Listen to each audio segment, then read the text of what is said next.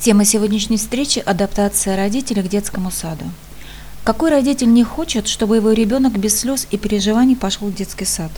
Уверена, что таких нет. Я буду опираться на свой опыт, опыт знакомых и коллег, и, конечно, клиентов. Мой ребенок не относился к числу тех, кто с радостью бежал в детский сад. Личный и профессиональный опыт позволяют и помогают мне говорить в этой теме, и, и сегодня я говорить буду дольше, чем обычно. Сегодня я скажу, что хорошо бы вставить в разговор знакомства с воспитателем и объясню почему. Поговорю о том, как неосознанно мы способствуем переживаниям ребенка, что может быть опорой и поддержкой вашего спокойствия, ну и так далее. Итак, родитель – главное действующее лицо. Всем известно, что состояние поведения ребенка – это отражение того, что происходит с родителем и его внутренними переживаниями. Как оставаться спокойными, уверенными и позитивными в этот переходный момент. Сегодня об этом. Первое. Принятие решения о том, что ребенок идет в детский сад. Ваше внутреннее ощущение правильности этого выбора – это и есть опора вам и ресурс спокойствия и возможности поддержки ребенка. Бывает, что финансовая ситуация или какие-то обстоятельства вынуждают отдавать двухлетнего, а то и младше ребенка в сад – это не есть хорошо для ребенка однозначно. И чтобы не заваливаться в чувство вины и самообвинения, я такая сякая мать ехидна, ответьте на вопрос, зачем я это делаю? В любой правде больше возможностей и силы, и ресурса, чем а, в, в неправде и в придумывании чего-то. Если в вашей ситуации вы идете зарабатывать деньги, но вы идете, чтобы быть сытыми и одетыми, и это правильно. Недавно увидела рекламу. Принимаем детей с года 6 месяцев. Вашему ребенку нужно общение, не лишайте его.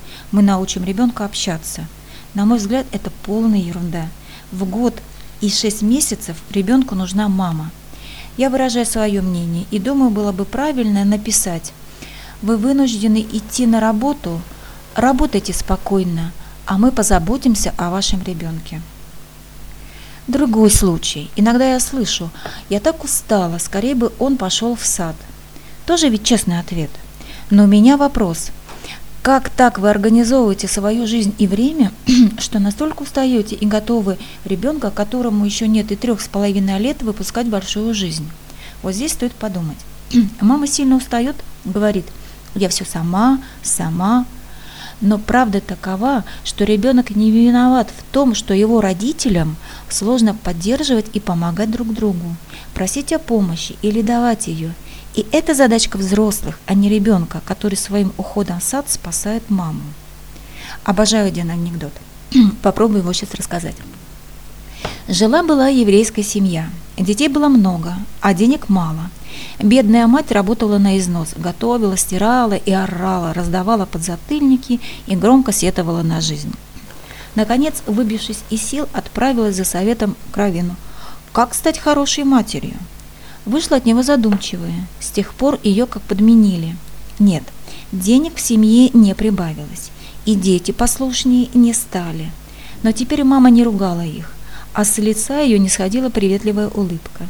Раз в неделю она шла на базар, а вернувшись, на весь вечер запиралась в комнате. Детей мучило любопытство. Однажды они нарушили запрет и заглянули к маме. Она сидела за столом и пила чай с цинусом. Это какая-то вкусняшка. «Мама, что ты делаешь? А как же мы?» – возмущенно закричали дети. «Спокойно, дети», – важно ответила она. «Я делаю вам счастливую маму». Вот я именно об этом, что а, важно порой искать свой цинус, чтобы делать себя счастливой. Давайте рассмотрим следующую ситуацию. Есть деньги, и мама не очень устает, но очень хочет работать. Я предлагаю дотерпеть хотя бы до трех с половиной лет все-таки и поискать свой цинус, кто или какие радости, хобби, прогулки и тому подобное вам могут помочь в это время не мучиться а и терпеть, а вполне полноценно жить. И вот вы ждете, дождались, а он не хочет, говорит, я не пойду в детский сад. Есть вероятность, что у некоторых э, мам здесь может возникнуть переживание вины. Я вынуждаю ребенка страдать, идя за своими интересами. Это надо иметь мужество сказать ребенку, что он не вся мамина вселенная. И у мамы, кроме, него и папы, оказывается, есть еще и работа. У ребенка на этот счет может быть другое мнение, и к этому надо быть просто готовым. Что это значит? Надо быть готовым объяснять, убеждать, жалеть, успокаивать, давать злиться. Надо быть живым с ребенком и его проявлениями, иногда очень сложно выносимыми. Слышать его не хочу и соглашаться с этим. Ты не хочешь, ты так сильно не хочешь, что даже злишься и плачешь. Это важно прожить, это разрешение себе и ребенку на свою отдельную жизнь. Как относиться к идее воспитания э, главная задача женщины. Я иду на работу, занимаюсь своими делами, и ты считаешься со мной. Ты просишься в гости к друзьям или хочешь пригласить их к себе. Я считаюсь с тобой. Мы идем куда-то, потому что именно тебе это хочется, и это важно для тебя. И в этом есть, на мой взгляд, свобода, возможность быть вместе и отдельно, и это тоже про воспитание. В отдельности мамы хорошо подзаряжаются. Это очень часто звучит «хочу в отпуск, хочу уехать, побыть одной к подругам». Я много э, уделяю этому э, вре- времени, им так много говорю, потому что то, с чем, с какими переживаниями вы входите в процесс адаптации, это точно влияет на ребенка. Далее.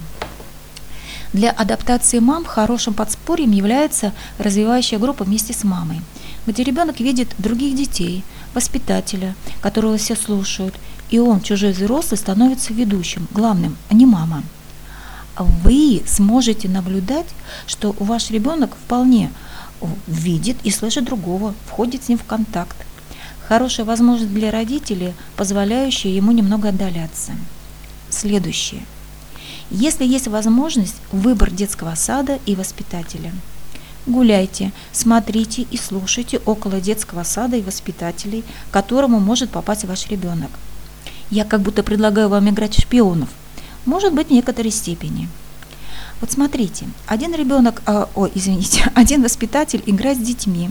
Они у нее бегают, шумят, смеются, в общем, ведут себя как дети. Другая сидит и дает указания. Вот расскажу реальную историю. У нас сад рядом с домом. И была такая ситуация. Мальчишка, э, думаю, что это э, была средняя возрастная группа, был такой очень шустренький, бегал постоянно, что-то придумывал. Воспитательница ему – сидя на скамейке. «Успокойся, иначе пойдешь на веранду». Он слегка успокаивался, но шустрый темперамент брал вверх, и он опять начинал гонять. Вскоре был посажен на веранду. Плакал. Я так и не поняла, за что его наказала. Он реально ничего плохого или какого-то ужасного не делал. Я действительно наблюдала, чем это все закончится. Но наблюдала потому, что э, мы сами рассматривали этот сад как возможный вариант для нашего ребенка. Мы туда не пошли. Но не из-за этой истории, там еще были другие ситуации, но тем не менее, решайте, кому вы хотите отдать ребенка. Может резонно возникнуть вопрос, что делать, если нет возможности выбирать сад и воспитателя. Да, скорее всего, таки будет. Тогда надо строить отношения с воспитателем, находить общий язык, разговаривать с ними. Например, а, я приведу часть разговора, я его называю разговор знакомства, а потом поясню, почему именно так я предлагаю его строить. Но причем эту схему можно использовать и в школе или в других ситуациях. Итак, знаете, у меня ребенок такой шустрый, у меня у самой часто идет голова кругом. Вам, наверное, порой будет с ним сложно. Когда он слишком разойдется, то я беру его спокойно э, за руку, предлагаю попить. Он хорошо успокаивается, когда выпьет немного воды, и потом я его минутку глажу по спине. Думаю, вы найдете свои способы, и я тоже буду рада их узнать. Вы знаете, мы стараемся не наказывать его, а решать все мирным путем, ну или наоборот. Когда он э, разыграется, э, мы его для успокоения сажаем на стол. Я считаю, что готовиться к важному или сложному разговору – это правильно и хорошо. Давайте разберем по пунктам, что же происходит в результате этого разговора. Первое.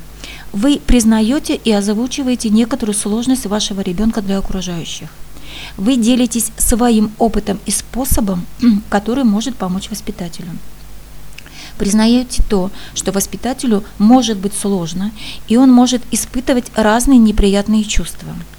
Даете свой способ, как можно обходиться в напряженных ситуациях воспитателю. Обращайтесь к его профессионализму и говорите о возможности и желании знакомиться и узнавать чужой опыт. Вы информируете воспитателю о том, как нельзя или наоборот, как можно с вашим ребенком поступать. На колени в угол нельзя, а на пять минут на стол можно. Конечно, эта схема прописана мной на днях, но я вспоминаю, что в реальности я и сама вполне успешно и давно пользуюсь.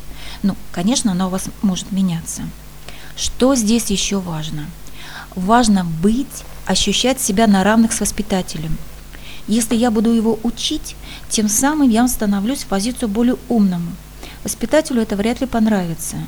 Но обычно собеседникам это неприятно, тем более педагогам, которые сами привыкли всех учить.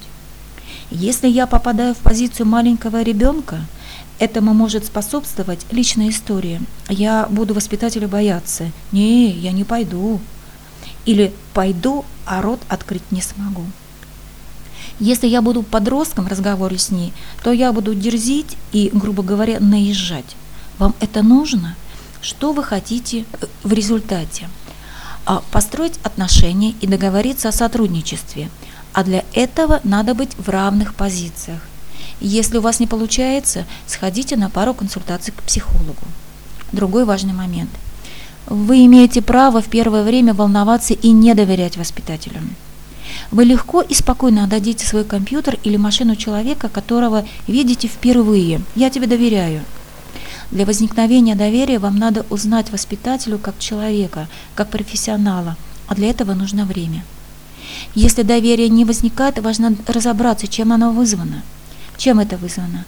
Объективными причинами или вашей личной особенностью, высокой тревожностью, стремлением все контролировать, недоверием к людям или социальным учреждениям.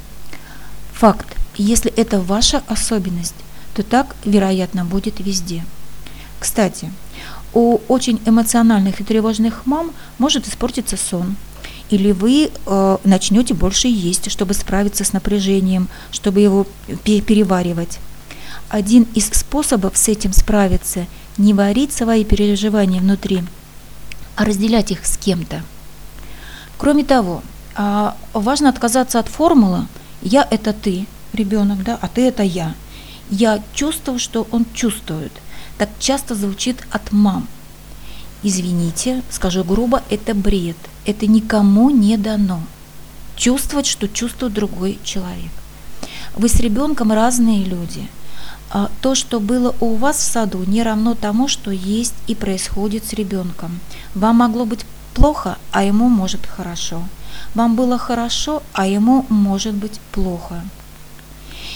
А, что-то я на, нагоняю страсти. Может быть, у вас все гораздо проще. Но я говорю о том, что часто слышу.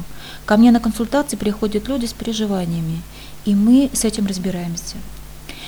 А, я хочу сказать, часто мы не замечаем, каким образом сами способствуем той или иной реакции ребенка. Конечно, невозможно контролировать себя всегда и во всем. Это вероятный путь в клинику неврозов. Я о другом о том, что периодически, а особенно когда с ребенком что-то не так, притормозите и обратите внимание на свой вклад в это.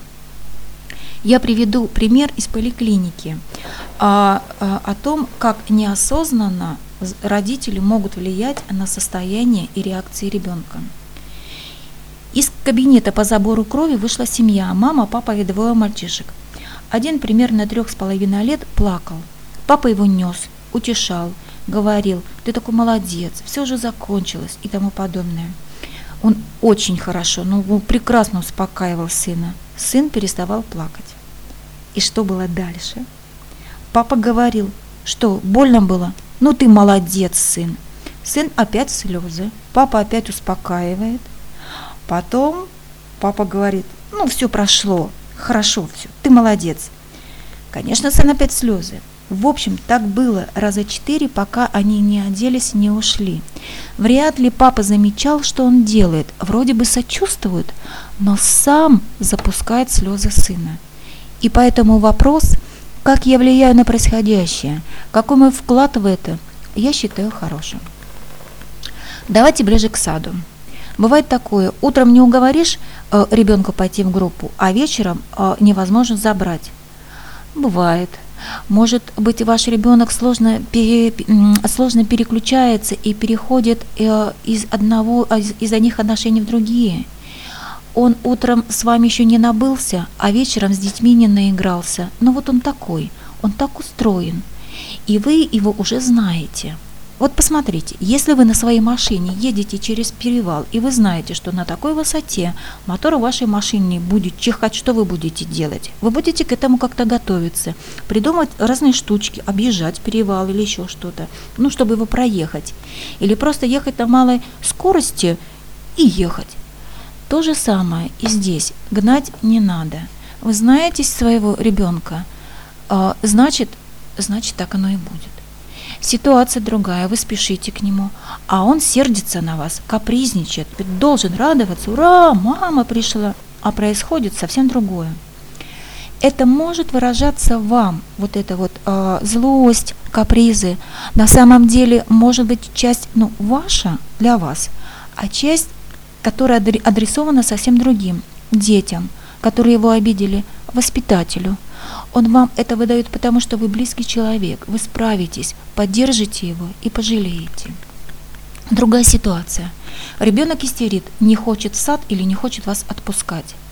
Ну, что можно делать? Можно молча терпеть и раздуваться в накоплении эмоций. А, можно поистерить тоже, добавить в топку огня. Можно попробовать быть нейтральной быть таким зеркалом ребенка. Ты не хочешь в сад? Я бы тоже с удовольствием осталась дома и повалялась в кровати. Надо идти. Ребенок слышит, что вы его понимаете и даже с ним заодно. Ты так громко кричишь, похоже, ты сильно не хочешь в сад. Не хочу. Да я бы тоже не пошла. Дурацкий сад. Да не просто дурацкий, а ужасно дурацкий. Хочу остаться с бабушкой. Хочешь остаться с бабушкой. Вы не кричите, не тормозите, не убеждаете. Вы просто рядом, слышите его, разделяете его переживания. Это помогает не развиваться истерики и успокаиваться. Бывает такой момент, я слышу, взрослые говорят, ты же обещал, что не будешь плакать. Да, в тот момент он так честно думал, а сейчас момент другой, и ему очень хочется плакать. Если ребенок плачет долго, например, больше недели, ну это условный срок, не может адаптироваться, послушайте первый выпуск про адаптацию. Значит, где-то что-то идет неправильно. Ищите это неправильное место, консультируйтесь со специалистами. Признаюсь, что я сама не такая просветленная и делала все, что вам тут наговорила. Что-то получалось, что-то иногда, но никак.